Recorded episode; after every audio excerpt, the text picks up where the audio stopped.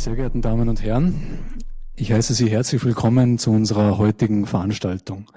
Ich darf mich noch kurz vorstellen. Mein Name ist Martin Senn. Ich bin assoziierter Professor für internationale Beziehungen hier am Institut für Politikwissenschaft und habe heute das Vergnügen, diese Veranstaltung für Sie zu moderieren und ein wenig zu begleiten.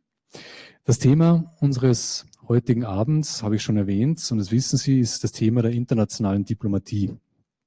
Und es ist wohl keine Übertreibung zu sagen, dass sich dieser Teil der Weltpolitik in den letzten Jahrzehnten wirklich stark gewandelt hat. Wir haben auf der einen Seite ähm, eine Zunahme an Themenfeldern. Also die Themenfelder, in denen sich Diplomaten bewegen, bewegen müssen, sind vielfältiger und komplexer geworden. Früher, also vor einigen Jahrhunderten noch, ging es bei der Diplomatie überwiegend um Fragen von Krieg, um Frieden, um Fragen des Handels. Mittlerweile müssen sich aber Diplomatinnen und Diplomaten in vielen verschiedenen Themenfeldern souverän bewegen können. Die Themenfelder reichen von Menschenrechten über Nuklearenergie bis hin zum Umweltschutz und vielen anderen Themen. Andererseits sind auch die Akteurinnen und Akteure der Weltpolitik im Laufe der Zeit vielfältiger geworden, haben sich vermehrt. Neben Vertreterinnen von Staaten bewegen sich auch Vertreterinnen der Zivilgesellschaft, internationaler Organisationen und auch parlamentarischer Versammlungen auf dem weltpolitischen und diplomatischen Parkett. Und nicht zuletzt hat auch die Digitalisierung die Praxis der Diplomatie nachhaltig verändert. Diplomatische Kommunikation ist einmal vielfaches schneller geworden und sie bedient sich einer ganzen Reihe von Kanälen, um auch ähm, Teile der Bevölkerung zu erreichen, um auch Botschaften in die Bevölkerungen zu transportieren. Es ist mir eine sehr große Freude, Ihnen heute eine Person vorstellen zu dürfen, die diese Veränderungen der Diplomatie hautnah miterlebt hat und auf zahlreichen diplomatischen Positionen auch aktiv mitgestaltet hat. Es ist Botschafter Lee Turner, der ehemalige Botschafter des Vereinigten Königreichs hier in Österreich. Botschafter Turner kann auf eine lange Karriere in der öffentlichen Verwaltung und der Diplomatie zurückblicken. Nach einer Ausbildung am Downing College der Cambridge University war er zunächst im Department of Transport und dem Department of Environment des Vereinigten Königreichs tätig. Im Jahr 1983 begann dann seine Tätigkeit für das Foreign Office und diese Tätigkeit hat ihn unter anderem nach Wien, Berlin und Moskau geführt. Ab 2006 war Botschafter Turner der Direktor oder Director of Overseas Territories in London. 2008 wurde er britischer Botschafter in der Ukraine. Ab 2012 war er britischer Generalkonsul in Istanbul und schließlich von 2016 bis zu seinem Übertritt in den Ruhestand britischer Botschafter in Wien. Lee Turner ist aber nicht nur Botschafter und Diplomat, sondern ist auch Autor von Romanen und Kurzgeschichten, die er unter dem Pseudonym Robert Pym veröffentlicht. Und Sie sehen von mir schon ähm, einige seiner Werke und ich bin mir sicher, dass er auch auf diesen Teil seines vielfältigen Lebens Bezug nehmen wird. Herr Botschafter, herzlich willkommen an der Universität Innsbruck. Es ist eine große Freude, dass Sie heute Abend bei uns sind und vielen Dank, dass Sie heute mit Ihnen äh, mit uns Ihre Lektionen aus der internationalen Diplomatie teilen. Und wie sagt man so schön? The floor is yours. Dankeschön. Danke sehr. Und ähm, ich werde heute auf Deutsch reden. Ähm, äh, wenn es jemand gibt, der nicht so gut Deutsch kann, können, können Sie auch Fragen später auf, äh, auf Englisch äh, stellen. Worum geht es heute? Also es geht heute über Diplomatie und äh, ein bisschen über meine Karriere, also alles, was ich gemacht habe in verschiedenen Ländern. Aber hauptsächlich geht es darum, also was kann man lernen von der Diplomatie? Was kann man lernen von einem diplomatischen Leben? Nicht nur, wenn man Diplomat ist, sondern wenn man sich einfach für internationale Angelegenheiten interessiert oder wenn man gar nichts mit internationalen Angelegenheiten zu tun hat, sondern nur sein eigenes Leben führen wird, will. Also was kann man von der Diplomatie lernen? Und ich werde heute ähm, im Sinne von ähm, mein neues Buch, also das heißt The Hitchhiker's Guide to Diplomacy, das kommt nächstes Jahr im Frühling 2023 raus auf Deutsch. Ähm, äh, zwölf diplomatische Lektionen beschreiben, also zwölf Stationen meines Lebens in der Diplomatie und was ich gelernt habe und was vielleicht von Interesse für Sie ist. Also fangen wir an. Ich werde so ungefähr eine halbe Stunde, 40 Minuten sprechen und dann können wir Fragen und Antworten haben. Hier bin ich in Lesotho, also als äh, 21 oder 22-Jähriger. Ähm, ich inkludiere diese Bild, dieses Bild sowie auch ein paar anderen zu zeigen, dass man auch relativ normal sein kann und auch Diplomat sein kann. Also man muss nicht so ein bestimmtes, äh, eine bestimmte Art von Person sein. Wir fangen 1966 an, ganz früh. Äh, hier bin ich, ich bin der ohne Schuhe, äh, der Einzige. Ähm, und hier bin ich mit meinem Bruder Steven, der ist der andere, das andere weiße Bub da, und dann diese zwei Freunden aus Lesotho. Das ist in Lesotho. Ich weiß nicht, ob jemand weiß, wo Lesotho ist. Weiß jemand, wo Lesotho ist? Können Sie das mir sagen? Nein, also Lesotho ist ein Land in Südafrika, umgegeben von Südafrika selbst, also von der Republik Südafrika, ähm, ist ein Teil des Commonwealth, war früher ein Teil des Empires. Und ähm, wir waren, mein Vater war Universitätsprofessor und wir sind in Nigerien gewesen, dann in England, in Exeter und dann wieder in Afrika, hier in Lesotho. Ähm, und wir waren, das war völlig ähm, äh, interethnische äh, Universität. Ich habe nicht das geringste, die geringste Ahnung gehabt von was es heißt, was heißt Rassismus in dieser Zeit. Also der, der Tipp hier auf der äh, rechten Seite, Bernard Teketeke, der ist später ähm, äh, Botschafter von Lesotho in Bonn geworden. Und Bernard, der ist DJ geworden und leider sehr früh gestorben im Alter von 22 Jahren. Ähm, also da bin ich. Und warum zeige ich dieses Bild? Weil wenn man schon international gelebt hat, hat man dann diese Erwartung, dass man vielleicht weiterhin im Ausland sein will. Man hat eine Ahnung, dass die Welt groß und interessant ist. Also kommen wir, springen wir vorwärts. Ich war bis 1970 in Lesotho als Kind. Da war dann zwölf Jahre alt. Dann kam ich nach Manchester im Norden von England, ging zu einer Schule da, Manchester Grammar School.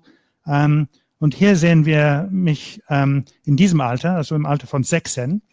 Ähm, und diese Bilder sind interessant. Also es gibt ein paar Sachen da, die äh, sehr international ausschauen.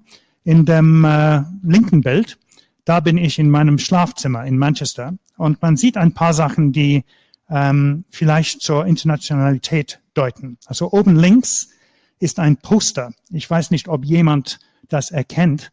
Das ist ein Poster von den Olympischen Spielen in München 1972. In der, auf der rechten Seite oben gibt es ein Poster von einem berühmten Film. Weiß jemand, was das ist? Easy Rider, super. Das ist Easy Rider. Also ich habe von den großen offenen ähm, Wüsten von Amerika geträumt. Ähm, und in der Mitte diese Frau mit den ähm, äh, Handschuhen, das ist interessant. Äh, ich weiß nicht, ob ich das lesen kann. Es sagt, sagt Hand aufs Herz. Und das war ein Poster von einer deutschen Gewerkschaft in den 70er Jahren bei einer Firma, das von einem britischen Firma übernommen worden ist. Und sie haben da, sich dagegen gewehrt. Und um die Interesse von ihren Mitgliedern äh, zu erwecken, haben sie diese äh, nackte Frau gezeigt. All diese Bilder zeigen, dass ich mich für das Ausland interessiert habe. Ich war schon als Kind im Ausland. Ich bin da sehr viel gereist. Ich habe deutsche Schüleraustausche gemacht als Kind. Ich habe Austausche in Frankreich gemacht. Also ich kann relativ gut Frankreich, Französisch sprechen, weil ich zu dieser Zeit als Teenager das gemacht habe. Und das hat mich grundsätzlich vorbereitet für eine Karriere in der Diplomatie, obwohl ich hätte auch viele andere Sachen machen können.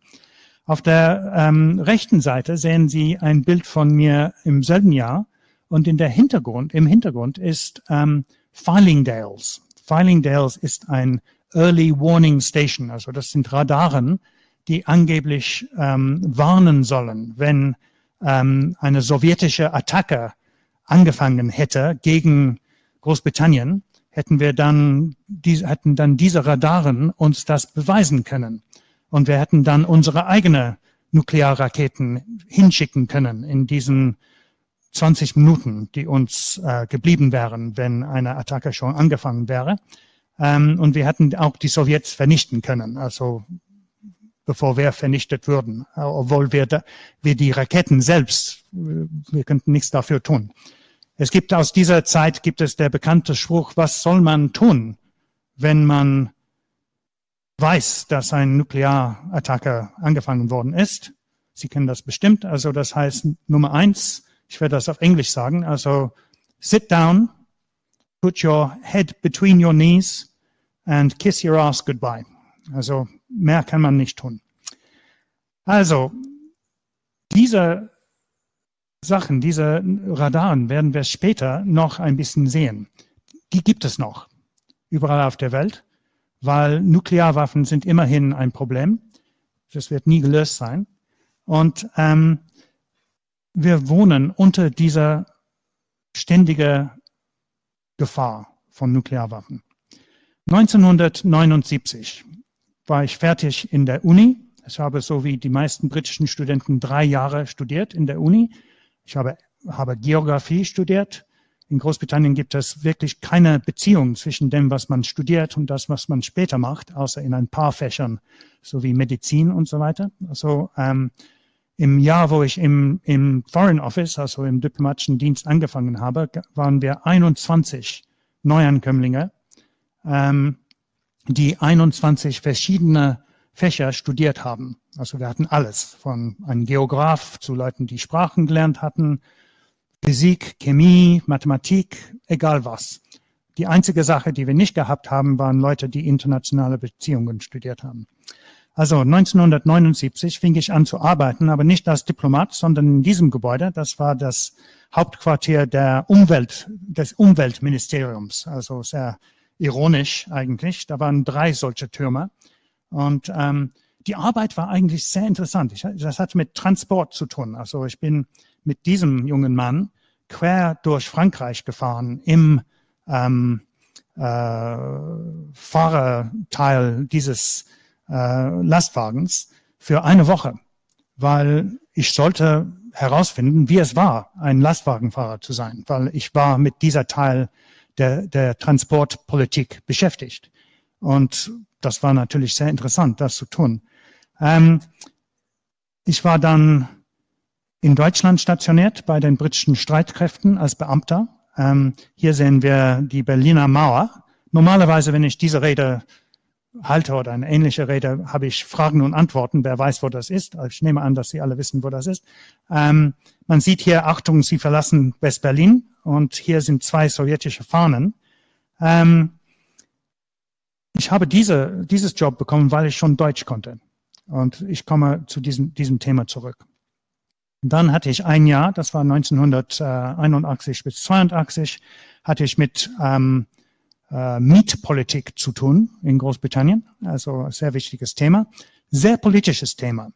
Und eine meiner der Sachen, die ich gern sagen würde, war, dass diese Arbeit, bevor ich Diplomat geworden bin, war genauso interessant, wenn nicht interessanter als die Arbeit als Diplomat, weil es viel politischer war. Es gibt eine Regel, dass Außenpolitik im Allgemeinen wenig mit Politik zu tun hat.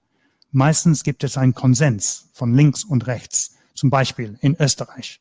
Es ist nicht, dass die ÖVP will, dass Österreich Nuklearwaffen haben sollte. So beide Parteien sind einig, dass Nuklearwaffen Werk des Teufels sind. Ähm, in den meisten Sachen gibt es einen Konsens in der Außenpolitik. Es gibt ein paar Ausnahmen. Brexit ist ein super Beispiel dafür, obwohl es gab auch ein, ein Konsens zu Brexit ähm, vor, der, vor dem Referendum. Ähm, aber Sachen wie Mietrecht sind äußerst politisch und das macht das Leben von einem Beamten sehr interessant. Ich war ständig im House of Commons. Ähm, ich habe sehr viele schöne Geschichten dazu.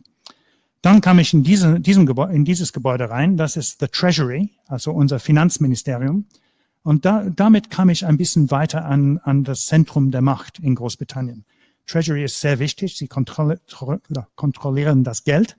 Ähm, und dort habe ich für, zur Zeit von Mrs. Thatcher gearbeitet und habe mit ähm, Finanzpolitik, mit Arbeitslosenpolitik, mit Planungspolitik. Also die Idee von Mrs. Thatcher war, dass man die Wirtschaft so frei wie möglich machen sollte und dass man der Anreiz für Arbeitslosen zum Beispiel zu arbeiten so hoch wie möglich machen sollte. Und ich habe dieses, diese Arbeit, das hieß Supply Side Economics, habe ich dann im Treasury ein Jahr gemacht. Dann 1983 kam ich, also hier sehen Sie auf der rechten Seite the Treasury, das Gebäude, was ich gerade gezeigt habe. Hier auf der linken Seite, das ist das Foreign Office in London. Und ich habe das Glück gehabt, dass ich rübergekommen bin vom Treasury ins Foreign Office. Und meine erste, mein erstes Job war ähm, Mittelamerika. Also ich habe mich mit El Salvador und Nicaragua beschäftigt. Und Hauptsache war, warum unterstützt die britische Regierung die blöden Amerikaner in ihrer Mittelamerika-Politik? Weil es gab damals eine sehr linkes, linke Regierung in Nicaragua eine sehr rechte Regierung in El Salvador. Und die meisten normalen Briten waren für die, Nicaragua, für die Regierung Nicaragua und gegen die Regierung El Salvador, aber die Politik der britischen Regierung war umgekehrt. Und ähm, das war so ein Crashkurs in alle Sachen äh, Außenpolitik. Zu dieser Zeit bin ich nie nach Mittelamerika gefahren. Wir sind viel weniger gefahren damals als jetzt. Es war viel teurer. Und wir haben damals, 1983, haben wir unsere Reporting, also unsere Berichte von den Botschaften in El Salvador und Nicaragua per Post bekommen, also auf Papier. Ähm, es gab keine Datenübertragung, äh, elektronische Datenübertragung. Interessante Zeiten. Und da komme ich zu Diplomatic Lesson Number One. Don't judge a book by its cover. Warum sage ich das? Wie schon erwähnt, weil diese Arbeit sehr interessant war. Sieht ein bisschen langweilig aus vielleicht. Finanzpolitik, Mietsrecht. Das muss langweilig sein, oder? Stimmt nicht. War extrem interessant. Gehen wir weiter. 1984, mein erster, erstes Post im Ausland. Da bin ich. In welcher Stadt ist das? Sehr schwierig zu sagen. Das ist in Graz. Also ich bin auf der rechten Seite da mit ein paar Freunden aus der Botschaft. Und ähm, ich bin eigentlich nach Wien gekommen, nur weil ich Deutsch konnte. Also es war jemand in der Botschaft in Wien, ein gewisser John Everard, der glaubte, dass er, dass er sehr clever war. Vielleicht war er sehr clever, aber nicht so ganz clever, wie er, wie er dachte. Und der hat seinen Job aufgegeben in der Botschaft, um in die City zu gehen, also in, in die City of London, um Finanz, in die Finanzmärkten zu gehen. Und ähm, er dachte, er würde da sehr viel mehr verdienen, was wahrscheinlich der Fall war. Aber das Foreign Office hatte nur einen Monat, um jemanden zu finden, um seinen Post zu füllen. Und weil, um diese Post zu füllen, musste man Deutsch reden, hat er, haben sie dann gefragt, wer kann schon Deutsch? Weil es dauert mindestens sechs Monate, um Deutsch zu lernen. Und ich war da. Ähm, ich sah damals ein bisschen anders aus. Hier bin ich in der Residenz der britischen Botschaft in Wien. Da habe ich gerade fünf Jahre gelebt als Botschafter. Das ist so ein Empfang mit Bart nicht, nicht empfehlen, empfehlenswert, wirklich ein Bad, würde ich sagen. Ähm, aber ähm, dieser Zeit hat mich sehr geprägt. Also vor allem, weil auf seinem ersten Posten lernt man sehr viel. Man lernt ein bisschen, wie die Diplomatie funktioniert. Ich war für die österreichische Innenpolitik und Außenpolitik zuständig. Das war zur Zeit von Kurt Waldheim zum Beispiel. Ähm, das war zur Zeit vom österreichischen Weinskandal. Es gab Gerüchte, dass Österreich vielleicht EU-Mitglied werden wollte. Es war nicht klar, ob die Russen, also ob die Sowjets das erlauben würden. Österreich hat Abfangjäger gekauft. Also diese Themen ändern sich nicht Jahrzehnte später. Ähm, und ähm, ich habe die Arbeit sehr interessant gefunden und ich habe das Leben sehr schön gefunden. Das war mein erstes Post in, im Ausland. Ich habe das sehr genossen. Also ich kann Ihnen ein paar Geschichten dazu erzählen, wenn das später von Interesse ist. Ähm, Also eins werde ich erzählen, nur um, um eine Idee zu geben. Ich war auf einem Party in Wien und weil ich unter den britischen Diplomaten war, der relativ gut Deutsch sprach, war ich immer der, der zur Tür gehen sollte, wenn die Polizei kam. 10 Uhr oder fünf nach zehn jeden Abend, jedes Party. Und eines Abends ging ich zum, zur Tür, 10 Uhr, Polizei kam ran, bitte Musik leise machen. Ja, ja, machen wir das. Die sind weggegangen. Halbe Stunde später war die Musik wieder laut. Sie sind reingekommen, sie sind einfach reinmarschiert zum Stereo, um das äh, abzudrehen. Und da war ein betrunkener Gast, eine Amerikanerin, und sie ist zum Polizei, Polizeioffizier, Beamter gekommen und hat sein Walkie-Talkie von seinem ähm, Schulter genommen und hat gesagt, beam me up, Scotty. Ja? Und ich, ich erwähne das nur als Beispiel vom schlechten Diplomatie. Also das hat wirklich nicht geholfen. Ähm, und wir mussten das Party dann schließen. Also ähm, zu dieser Zeit habe ich mein erstes Buch geschrieben. Das war ähm, Eternal Life, wie es jetzt heißt. Ich habe ein paar Exemplare hier.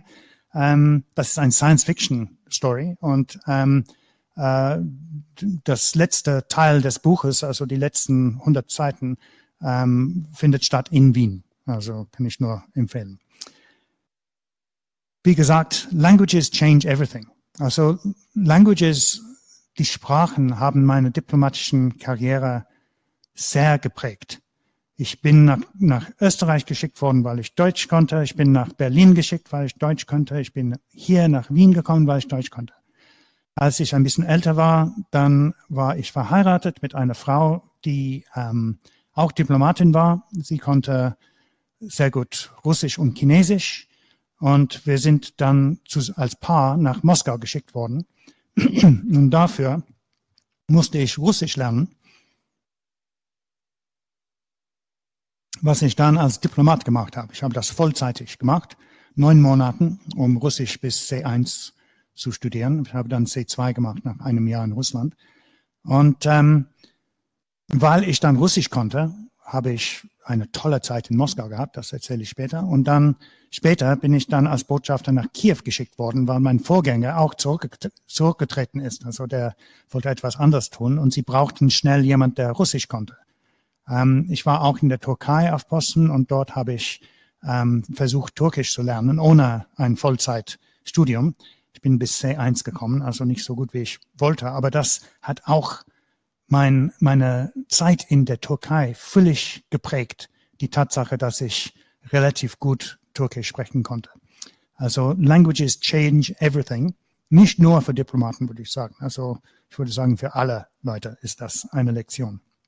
Gehen wir weiter. 1987 kam ich dann aus Wien nach London zurück hier habe ich sehr wenig interessante Bilder. Also ähm, ich war für zwei Jahre für die britische EU-Politik in Sachen Finanz und Wirtschaft zuständig. Damals ging es um unsere Nettobeiträge zur EU und es ging um ähm, britische Mitgliedschaft der EMU, also der europäische monetarisches System. Ich weiß nicht, wie das auf Deutsch heißt. Währungssystem europäische Währungssystem.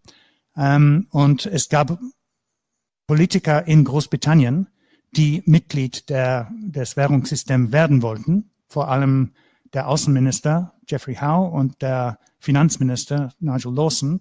Und es gab Politiker, die das nicht wollten, vor allem Margaret Thatcher, die Premierministerin. Also die Politik war äußerst interessant und spannend. Äh, das habe ich zwei Jahre lang gemacht und dann zwei Jahre ähm, Terrorismusbekämpfung. Hier bin ich bei einer, einer Übung. Wir haben eine Übung gemacht in Malaysia, wo wir mit den, der Regierung von Malaysia ein, eine Übung gemacht haben mit der SAS. Das sind unsere Spezialeinheiten aus Großbritannien. Wir sind alle hingeflogen in einem Militärtransport. Ähm, und dann gab es üble Terroristen, die Leute gefangen genommen haben und die mussten befreit werden. Und wir haben viele solche Übungen gemacht. Ich erwähne das zum Teil, weil das ist auch ein Beispiel dafür, wie ähm, Diplomatie besteht nicht nur aus Politik, es besteht auch aus praktischen Sachen. Und viele Leute zum Beispiel machen Konsulararbeit, wo es geht darum, Leute zu helfen, die in Schwierigkeiten geraten sind. Viele Leute machen Wirtschaftsarbeit, äh, äh, oder in diesem Fall Terrorismusbekämpfung. Und wenn wir jetzt äh, Opfer von einem terroristischen Angriff sind, bin ich einer der Leuten, die relativ gut geübt ist, in was wir dann äh, als nächstes machen sollten. Und das habe ich sehr viel in, in, ähm, in Großbritannien sowie auch in äh, Malaysia und anderen Ländern gemacht. Wir haben auch, das war 1989 bis 91, zu einer Zeit, wo der eiserne Vorhang gefallen ist. Und ich war auch Teil einer Delegation, die zu den, Neu den Hauptstadt, Hauptstädten von den neu, neulich äh, äh, unabhängiges, ähm, unabhängige Nationen von Osteuropa gefahren bin, also nach Warschau und Prag und Sofia sind wir alle gefahren, um Terrorismusbekämpfung mit diesen Regierungen zu diskutieren und was sie machen konnten, um uns zu helfen und äh, umgekehrt. Also eine sehr interessante Zeit. Und ich sage hier, Diplomatic Lesson Number Three, go for the hard jobs. Also wenn du eine Auswahl hast, willst du etwas Schwieriges machen oder etwas Leichtes, sollst du immer das Schwierige tun. Vor allem, wenn du jung und dynamisch bist. Ähm, ich habe hier ein Bild von dem European Council, also vom Europäischen äh, Rat von, ähm, ich glaube, das ist 1900, ähm, 8, Februar 88. Und was ist interessant an diesem Bild? Also eine Sache, bitte. Es ist nur eine Frau. Also wie sich das Leben geändert hat. Die, es gibt nur eine Frau und das ist Margaret Thatcher. Und man kann Margaret Thatcher nicht gern haben, also viele Leute haben Margaret Thatcher nicht gern, aber ähm, wenn man denkt, was sie hat alles machen müssen als Premierministerin zu einer Zeit, wo sie die einzige Frau im, im Zimmer immer war, ähm, also das bewundere ich ein bisschen. Und die Tatsache, dass ich diese zwei Jobs gemacht habe, vor allem das mit der Europäischen Union, wo wir regelmäßig bis sechs Uhr morgens durch die Nacht gearbeitet haben, um die Briefings vorzubereiten für unsere Politiker, die dann nach Brüssel gefahren sind, um Sachen zu besprechen. Das hat mich sehr beeinflusst. Das hat mich gezeigt, wie man richtig gute, wichtige Arbeit macht zu einem hohen Niveau. Und wenn ich eine Reihe von ganz einfachen Jobs gemacht hätte, hätte ich diese Erfahrung nicht gehabt. Also und mein Rat zu Ihnen, vor allem die vielleicht noch nicht angefangen zu arbeiten, ist, tu das. Also tu etwas, was wirklich schwierig ist, dann sieht man, was man machen kann. Gehen wir weiter. 1991 kam ich zu dieser Stadt. Wir haben es schon erwähnt. Das ist natürlich Moskau. Hier sehen wir der, der Kreml mit der Fahne Russlands, was damals etwas ganz Neues war. Es ist erstmal glaube ich, am 25. Dezember 1991 gehissen worden. Äh, das ist das Mausoleum von Lenin, eine der komischsten Sachen auf der Welt, dass die Russen immer noch das tote, tote Lenin in einer Kiste behalten im, im, im Roten Platz. Also bescheuert, also wirklich komisch. Ähm, und ähm, ich habe für diese, ähm, diese, ähm, dieses Job habe ich Russisch lernen müssen. Also ich kann, ich habe eine sehr äh, komische, aber ein bisschen lange Geschichte, wie schlecht ich bin bei Sprachenlernen, was ich für Schwierigkeiten gehabt habe in der Schule, Deutsch zu lernen am Anfang. Und als ich im Foreign Office gekommen bin, ähm, habe ich eine Prüfung machen müssen, nicht zu beweisen, dass ich Deutsch oder Französisch konnte, sondern zu beweisen, dass ich, ich fähig war, Sprachen zu lernen. die Prüfung war auf Kurdisch basiert. Und zum Beispiel man musste 1, 2, 3, 4, 5, 6, 7, 8, 9, 10 lernen auf Kurdisch und dann 10, 20, 30, 40, 50, 60 und dann 100, 200, 300, 400 und dann auf der nächsten Seite hat man in den Kopfhörern gehört, zwei war nicht zu schwierig dann 29, dann 392 und man musste schreiben, was das alles war. Und in diesem Test, also dieser Language Aptitude Test, habe ich das unter, die unterste Stelle bekommen. Also fähig, um Afrikaans zu lernen, vielleicht. Aber weil meine Frau Russisch konnte, musste ich Russisch lernen. Und ich habe herausgefunden, dass ich das trotzdem lernen konnte. Nicht mit Grammatik, sondern mit Zuhören und Benutzen. Und ähm, die Zeit in Moskau hat dann meine weitere Karriere geprägt, weil ich dann später nach ähm, Kiew gekommen bin, weil ich, ich Russisch konnte. Ich habe auch Ukrainisch versucht zu lernen, was leider schwieriger ist, als man denkt. Ähm, und ich sage hier, Lesson 4, have a plan and break it. Also man kann nicht immer wissen, was in einer Karriere am besten sein wird. Also ob man wirklich, also wann soll man Kinder haben? Also wenn in meinem Blog hier ähm, erkläre ich, wie ähm, diese Blogs sind alle in, auf meinem LinkedIn ähm, Page, wenn Sie die lesen wollen, ähm, wie ich, wie eine Kollege mich gefragt hat, wann soll ich ein Kind haben? Und ich habe ihm gesagt, keine Ahnung. Aber das kannst du nicht wirklich planen. Ich würde es nicht raten zu planen. Ich würde es einfach tun, wenn du glaubst, dass du bereit bist, ein Kind zu haben. Und in vielen Sachen kann man das nicht richtig, richtig planen. Und vor allem in der Diplomatie. Das ist eine sehr unsichere ähm, Karriere. Man weiß nie, wo man in zehn Jahren sein wird. Das hat Vorteile und Nachteile. Ich sage immer, als Diplomat zu sein, ist sehr spannend. Ähm, Im Vergleich zum Department of the Environment, also Umweltministerium, wo ich dieses großes Gebäude angeschaut habe und gedacht habe, wenn ich gute Karriere machen in dieser, diesem Ministerium, werde ich in 40 Jahren in diesem Turm oben links sein, im selben Gebäude. Im Foreign Office weiß man nicht, wo man sein wird. Man wird vielleicht in Hongkong sein oder in Timbuktu, also man weiß nicht. Das ist sehr spannend. Auf der anderen Seite hat es auch Haken. Also was ist, wenn man Kinder hat? Was ist, wenn man einen Partner oder eine Partnerin hat, die auch arbeitet? Was wird sie oder er machen, wenn du in, im Kongo bist? Ähm, also man muss flexibel sein äh, als Diplomat.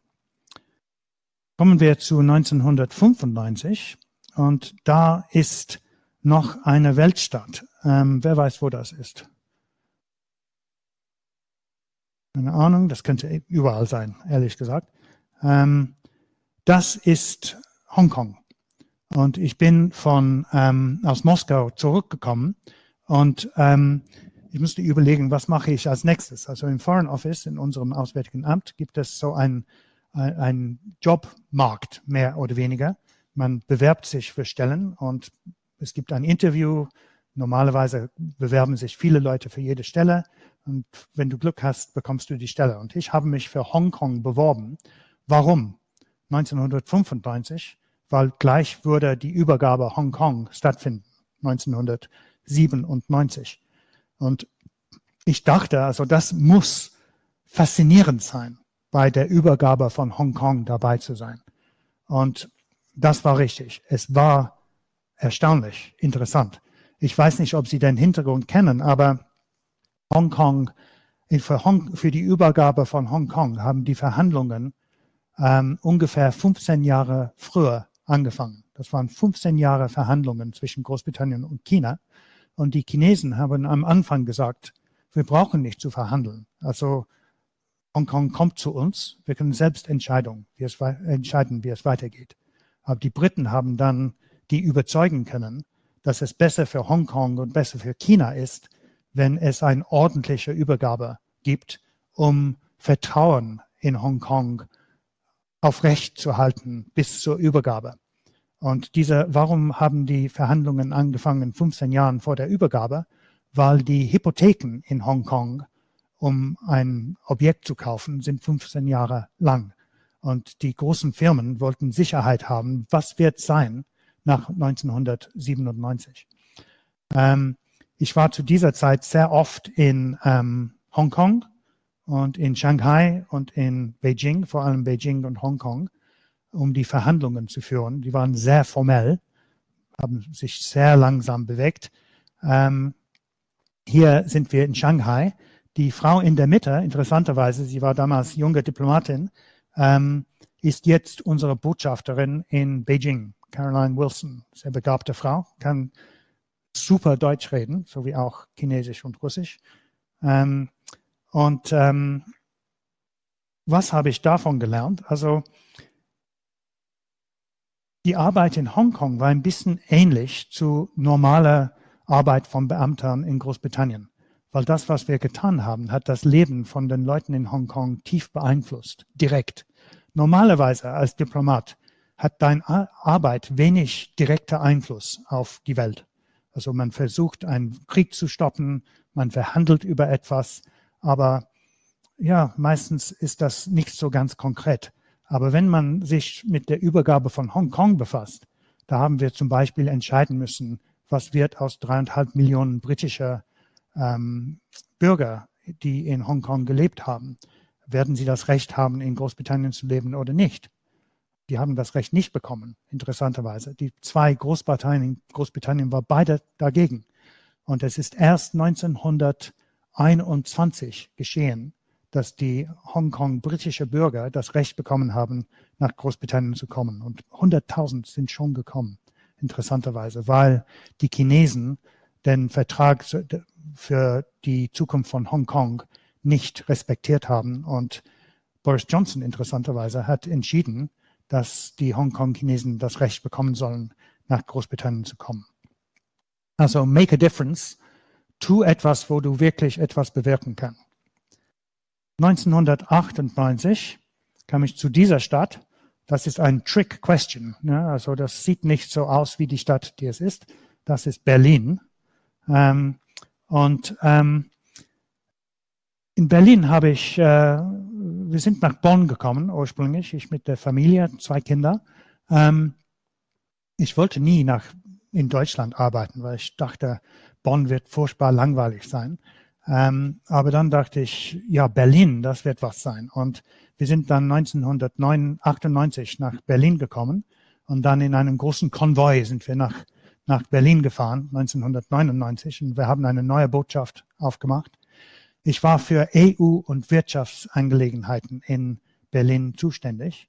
Und damals ging es um Rinderwahn zum Beispiel. Wer erinnert sich an Rinderwahn? Also die Mad Cow Disease äh, britische Exporten waren blockiert worden von der EU. Ähm, dann hat Großbritannien viel, vieles gemacht, damit ihr Rinder wieder sicher waren. Aber manche EU-Länder haben dann illegalerweise ähm, äh, sich verweigert, britisches Rindfleisch zu nehmen, inklusive Frankreich und Deutschland. Und ein Teil meiner Arbeit war es, die Deutschen zu überzeugen, dass sie diese illegale Blockade aufheben sollten. Was wir auch getan haben. Ich hätte nie erwartet, dass innerhalb von 20, 25 Jahren, dass es in Wien Restaurants geben würden mit der Name Rinderwahn. Also hätte ich nie gedacht. Ähm, wir haben auch sehr viel mit ähm, EMU zu tun gehabt, also äh, wieder mal Europäische Währungsunion. Ähm, wir haben sehr viel mit ähm, Investitionen zu tun gehabt. Zu, zu dieser Zeit hat zum Beispiel Vodafone äh, Mannesmann Communications gekauft für, ich vergesse, wie viel das war, das waren 90 Milliarden Euro, also so eine Riesensumme, glaube ich. Ähm, und die Beziehung war sehr intensiv. Und was ich bemerkt habe zu dieser Zeit war das Konzept von Pendulums. Also soll man spezialisiert, spezialisiert sein? Soll ich ein Expert für EU-Sachen sein? Oder soll ich ein bisschen von allem machen? Soll ich ein bisschen Hongkong machen, ein bisschen Sicherheitspolitik, ein bisschen EU. Und im britischen Foreign Office gibt es ein Pendel, das immer hin und her geht. Man soll spezialisiert sein, man soll Generalist sein. Fünf Jahre später, man soll spezialisiert sein. Und in vielen Sachen ist das so. Als wir unser erstes Baby gehabt haben, haben hat man uns gesagt, man soll das Baby aus seinem ähm, Gesicht legen, falls es ähm, erbricht wird es dann überleben. Das war die, das Theorie, ähm, haben wir gemacht. Und dann nach einem Jahr hat, haben die Ärzte alle gesagt, das ist Wahnsinn. Du killst das Baby, wenn du das auf dem Gesicht le legst. Es muss auf dem Rücken liegen. Also die Pendel ändern sich immer. Ich, man erwartet immer, dass man lernen wird, dass vegan zu sein völlig ungesund ist oder was immer. Ähm, und in der Diplomatie ist es auch so. Also die Pendeln ändern sich. Und für mich würde ich sagen, ein bisschen zu spezialisieren in der Diplomatie ist gut. Es ist gut zu wissen, worum es geht. Wenn man die Chinesen anschaut zum Beispiel, sie machen eine ganze Karriere in nur einem Land. Also damit sie wirklich sich gut auskennen. Kommen wir weiter. 2002. In Berlin habe ich dann vier Jahre nicht gearbeitet. Wir hatten dann diese wunderschönen zwei Kinder, die jetzt äh, 29 und 27 sind. Anna und Owen. Und ähm, meine damalige Frau äh, war auch Diplomatin, wie schon erwähnt, und sie hatte die Kinder ähm, äh, gehabt und hat sehr viel für sie getan und hat fünf oder sieben, sechs, sieben Jahre nicht vollzeitig gearbeitet. Und sie hat mir gesagt, ich will jetzt vollzeitig arbeiten. Warum nimmst, nimmst du nicht eine Pause? Ja, es ist logischer, als dass wir unser ganzes Geld für ein Kindermädchen opfern. Und dann kann ich wissen, hat sie gesagt, dass die Kinder in guten Händen sind. Und ich habe mir gedacht, intellektuell, super Idee. Ne? Vier Jahre nicht zu arbeiten, eine bessere Beziehung zu den Kindern zu entwickeln, ähm, zu zeigen, dass ich liberal bin und äh, fortschrittlich in Sachen äh, Politik. Ähm, aber meine Emotionen haben mir gesagt, was wird geschehen? Also vielleicht werden die Kinder dich hassen. Ähm, vielleicht wirst du ein Versager sein, wenn du wieder anfängst zu arbeiten. Also es war Emotionen und so, wir sagen Heart and Head. Ähm, aber ich habe das getan und ähm, ich sage immer, dass das die die besten vier Jahre meiner Arbeitsleben gewesen sind. Also das ist ein Produkt von meiner Tochter, wo, wo sie acht war, Snake Girl. Ähm, wie Snake Girl took over the world. You have evil powers, haha. Her powers were revealed. She and Devil Girl stole soap, mixed poison into it and put it back. Everyone got skin virus and died. Also sie hat irgendwie die Zukunft gesehen. Um, soon they ruled the world. Haha, they say. Also das war, wann war das? 2005. So, sie war schon, schon, schon zehn oder elf. Um, also wenn ich nicht ähm, diese vier Jahre so Babypause gemacht hätte, hätte ich diese Beziehung zu meinen Kindern nie gehabt. Also es ist eine wunderschöne Sache. Und ähm, ich sage immer, dass das die, die besten Jahre meiner Arbeitsle meines Arbeitslebens gewesen sind, wo ich für die Kinder aktiv gemacht habe. Und zu dieser Zeit habe ich auch ein Berlin Krimi geschrieben. Das ist das neue Cover. Ich habe das noch nicht, weil ähm, die sind noch unter dem Namen von Robert Pym und ich ändere das alles jetzt auf Lee Turner. Ähm, ich habe auch die Zeit gehabt, ein Buch zu schreiben. Ich habe auch, bin auch Journalist geworden für die Financial Times, ähm, habe auch andere Sachen machen können. Und ich sage immer, was ist die Lektion? Die Lektion ist, Work isn't everything. Also man muss sich natürlich die Arbeit, der Arbeit widmen. Man muss die Arbeit sehr ernst, ernst nehmen. Man muss leben können. Aber man muss auch ein Hinterland haben. Man muss auch ein Leben haben, Freunde haben, Familie haben. Und man soll nie vergessen, wie wichtig das ist. Kommen wir zu 2006. Da bin ich der Direktor der Abteilung für die Territorien in Übersee geworden. Ich werde das schnell machen, weil wir, der Zeit läuft aus. Aber da bin ich auf Diego Garcia, also das im Indischen Ozean, the British Indian Ocean Territories. Ähm, da bin ich, normalerweise sage ich, wo könnte das sein? Das ist die Falklandsinsel. Ähm, ich zeige dieses Bild, um zu zeigen, dass die typischen Falklandinselbewohner nicht so ähm, Einheimischen sind, die immer da ge gelebt haben, sondern sind äh, eigentlich Briten, die da gelebt haben seit dem 19. Jahrhundert.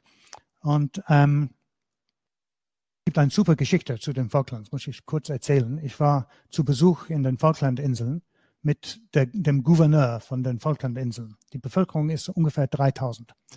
Und wir sind zu Goose Green gegangen. Das ist ein, ein Dorf, wo ein furchtbarer Kampf es einen furchtbaren Kampf gegeben hat zur Zeit der Falklands, des Falklandskriegs. Und wir kamen zu dem Goose Green Hotel, ganz kleines Hotel mit acht Betten. Und wir kamen rein, da war niemand da.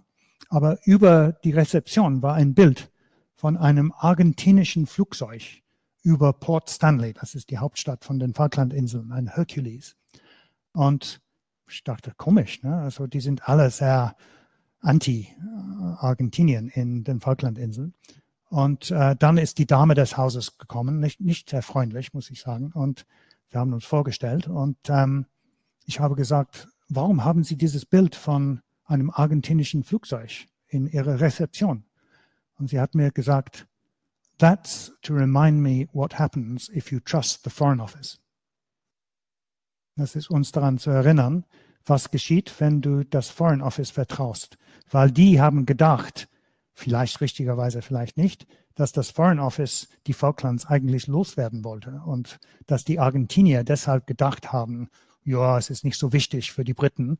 Und ähm, also that's what happens if you blame the if you trust the Foreign Office. Das ist ähm, Granville, das war mein Fahrer auf Anguilla, noch eine Insel. Es gibt eine Geschichte dazu, aber ich erzähle das später. Ähm, und das bin ich auf St. Helena, auf dem höchsten Punkt von St. Helena, das heißt Diana's Peak. Und das ist ein bisschen wie ähm, ich zu Hongkong gesagt habe, also Embrace Responsibility. Wenn du mit den Overseas Territories zu tun hast, bestimmst du, wie sie leben. Also du bist, ich war der Kommissar von zwei ähm, Territorien selbst. Also ich musste entscheiden, ob man mehr für Briefmarken bezahlen würde oder ob jemand aus dem Gefängnis kommen konnte oder nicht. Und diese Verantwortung ist eine der schönsten und auch furchtbarsten Sachen, die man erleben kann. Also diese Verantwortung für die Leute. Und wenn man einen Fehler macht, kann etwas wirklich schiefgehen. Also jemand kann im Gefängnis landen, jemand kann umgebracht werden. Vielleicht ist man nicht richtig vorbereitet auf einen Orkan. Also es kann sehr ernst werden. Also Lesson Number eight, Embrace Responsibility. Kommen wir nach 2008. Da bin ich zum ersten Mal Botschafter geworden in dieser Stadt. Diese Stadt ist jetzt in den Nachrichten. Das ist ein Eisfischer auf dem Dnipro-Fluss in Kiew, also in der Ukraine.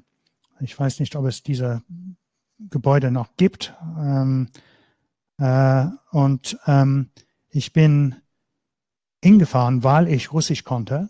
Ähm, ich habe mich bemüht, auch Ukrainisch zu lernen. Ukrainisch, nur dass Sie das wissen, ist so nah an Russisch wie Niederländisch, also Holländisch ist an Deutsch. Also es gibt ein gemeinsamer Skelett, also eine Struktur, eine, Grammatik, die ähnlich ist, aber der Wortschatz und die Aussprache ist völlig anders. Ähm, und Botschafter zu sein ist ein Privileg, natürlich, und auch eine große Verantwortung. Das war zu einer Zeit, wo es relativ gut gegangen ist in der Ukraine. Das war stabil. Ähm, ich war öfters im Krim, ich war öfters in der, im Osten von der Ukraine. Ähm, Sie sollen wissen, also ich kann später dazu was sagen, dass ähm, ich habe nie jemanden kennengelernt im Krim, der Teil von Russland sein wollte. Ähm, und äh, in den Wahlen von 2011, die letzten richtigen Wahlen im Krim, die, die pro-russische Partei wie viel Prozent bekommen? Weiß nicht jeder, vier Prozent. Also es, es gibt, oder es gab hartnäckige pro-russische ähm, Leute im Krim, aber nicht eine Mehrheit. Ähm, Kiew ist natürlich eine wunderschöne Stadt und ich habe zu dieser Zeit ähm, angefangen, äh, Blogs zu schreiben. Ich weiß nicht, ob das hier, hier ist es, ja. Zachem Diplomatu Blog. Also nach einem Jahr war ich ein bisschen enttäuscht mit dem Botschafter sein. Ich fand, ja, so das ist interessant, aber was soll ich als nächstes tun? Also soll man proaktiver sein? Ich war ein bisschen unerfahren und ich habe ein bisschen Coaching gemacht. Und der Coach hat mir gesagt, was, was tust du am, am liebsten? Was machst du wirklich gern? Und ich habe gesagt, ich schreibe. Und sie hat gesagt, was kannst du machen in deinem Job, was mit Schreiben zu tun hat? Und zu dieser Zeit hat man angefangen mit so Social Media. Und das erste war Blogs. Und ich habe angefangen, einen Blog zu schreiben über meine Arbeit. Und am Anfang hatten wir ein paar Dutzend äh, Klicks. Äh, dann hat Ukrainka Dumka, das war eine Ukrai ukrainischsprachige Zeitung in London, gefragt, ob sie das auch veröffentlichen konnten. Wir haben natürlich Ja gesagt. Dann hat Dierler, das war ein russischsprachiger äh, Wirtschaftszeitung in Kiew, gefragt, ob sie das auch drucken konnte. Wir haben Ja gesagt. Dann hat The Kiev Post, das war eine englischsprachige Zeitung, gefragt, ob sie das machen könnte. Ja, ja.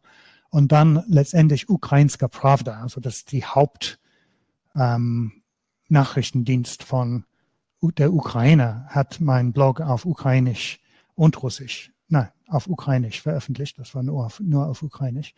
Und ähm, dann habe ich Zehntausende Klicks bekommen, jedes Mal. Also und jeder, jeder Minister, mit dem ich getroffen habe, hat gewusst, was ich geschrieben habe, weil das war immer in der Presse. Und das war ein super Beispiel, wie eine neue Technologie die Diplomatie ändern kann. Ich habe später sehr viel gemacht im Bereich Twitter und so weiter und so weiter. Wie gesagt, das Leben war nicht alles schwer. Da bin ich im Hyatt Hotel in Kiew mit ähm, Olga Kirilenko. Das war ein Bond Girl, so genannt. Ähm, interessanterweise war ich bei diesem Empfang und sie ist angekommen. Ich wusste nicht, wer das war.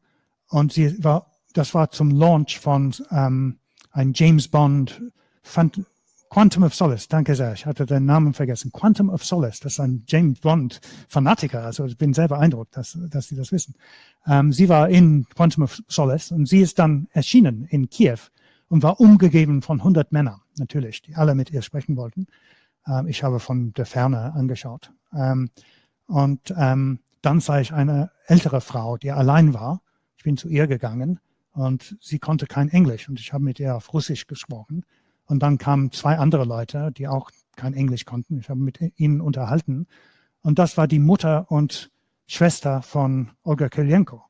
Und sie ist dann gekommen, um zu sehen, wer so nett war, mit ihrer Mutter zu sprechen. Und dann habe ich den ganzen Abend mit Olga Kirilenko gesprochen und ähm, auf Französisch. Sie spricht Französisch sehr gut. Zwei interessante Sachen in diesem Bild. Erstens, ich trinke Champagner. Was trinkt sie als Modell und Schauspielerin? Wasser.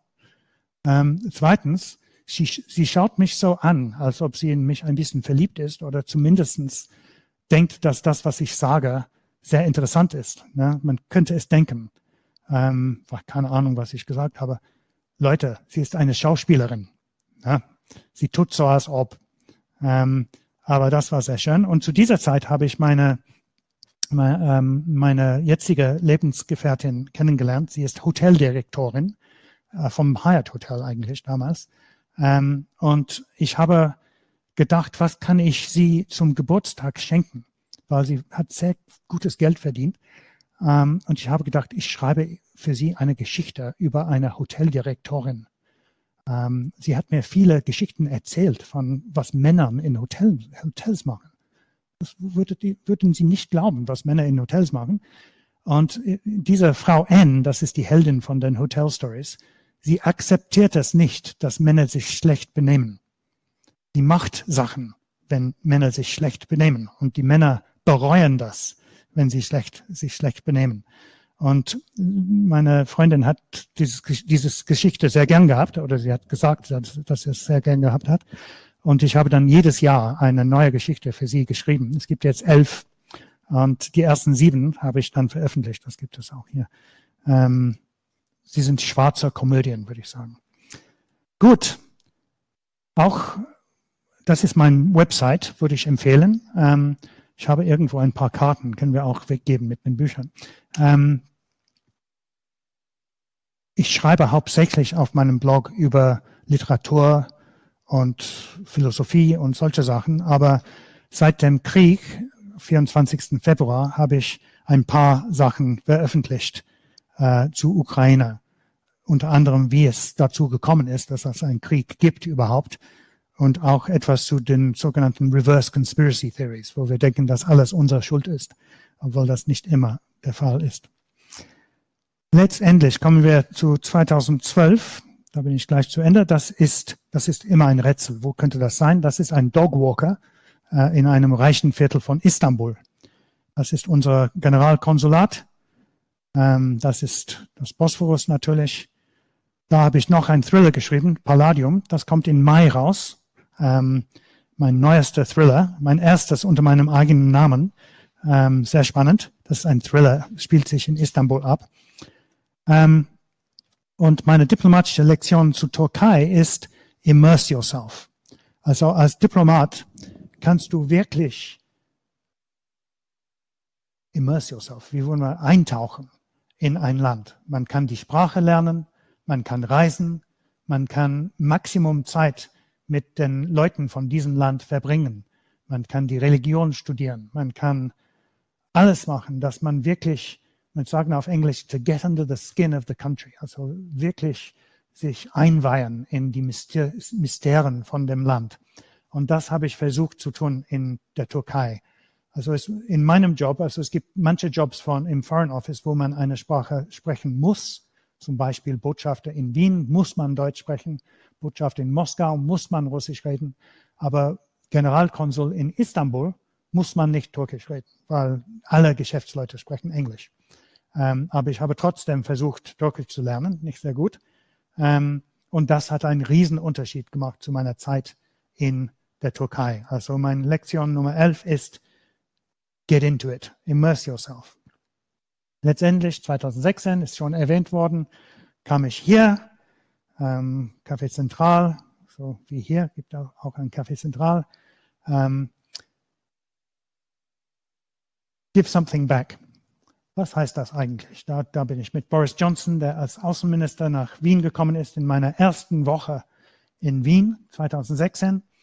Und öfters haben die Leute mir gesagt, du bist ein erfahrener Diplomat, das heißt alt, du bist ein alter Diplomat. Vielleicht kannst du uns etwas erklären, wie es geht. Und ich habe das so angefangen zu tun. Ich habe viele Seminare gemacht über Diplomatie. Ich habe viele Blogs geschrieben. Und am Ende habe ich diese zwölf Blogs geschrieben zu meiner Karriere. Jeder mit einer Lektion. Und das wird jetzt ausgebaut in mein Hitchhiker's Guide to Diplomacy, ähm, was hoffentlich nächstes Jahr rauskommen wird. Und ich glaube, wenn man in einem gewissen Alter ist, das kann, kann man auch als junge Person machen, ähm, ist es sehr, gibt es nichts Besseres, als anderen Leuten zu helfen. Also es ist die, diese alte Geschichte. Also wie kann man glücklich sein? Am besten, wenn man jemandem hilft. Und ähm, es stimmt eigentlich. Und ich habe sehr viel gemacht in meinen letzten fünf Jahren in Wien, um ein bisschen zu übermitteln, also wie ich, was ich aus meiner Zeit als Diplomat gelernt habe. Wir kommen dann zu Nummer 12, ähm, Tipps für Diplomats and Ambassadors. Das ist eine Zusammenfassung von den zwölf Blogs.